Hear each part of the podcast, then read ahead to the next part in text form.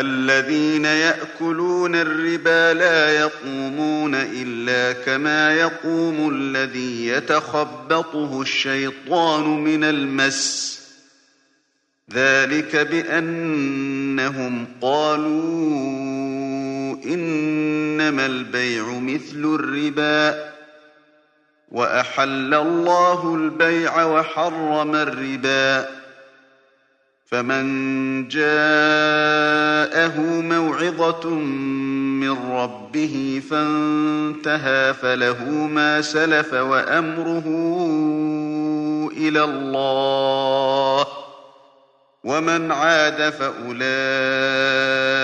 أصحاب النار هم فيها خالدون. يمحق الله الربا ويربي الصدقات. والله لا يحب كل كفار أثيم. إن الذين آمنوا وعملوا الصالحات وأقاموا الصلاة وآتوا الزكاة لهم أجرهم عند ربهم ولا خوف عليهم ولا خوف عليهم ولا هم يحزنون.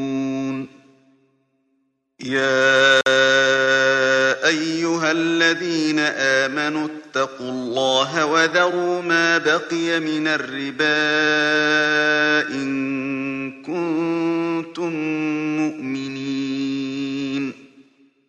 فإن لم تفعلوا فأذنوا بحرب من الله ورسوله وإن تبتم فلكم رؤوس أموالكم لا تظلمون ولا تظلمون وإن كان ذو عسرة فنظرة إلى ميسرة وأن تصدقوا خير لكم إن كنتم تعلمون